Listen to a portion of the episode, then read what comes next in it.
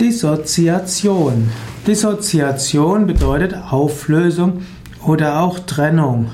In der Chemie zum Beispiel ist es der Zerfall einer chemischen Verbindung eines Moleküls.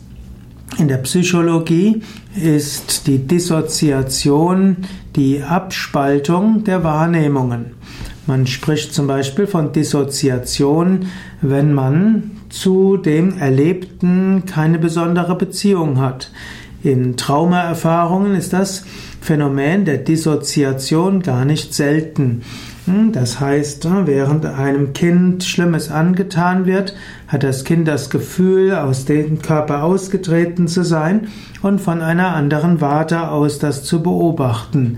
Dissoziation kann man als Selbstschutz deuten oder auch deuten, dass der Astralkörper aus dem physischen Körper ausgetreten ist.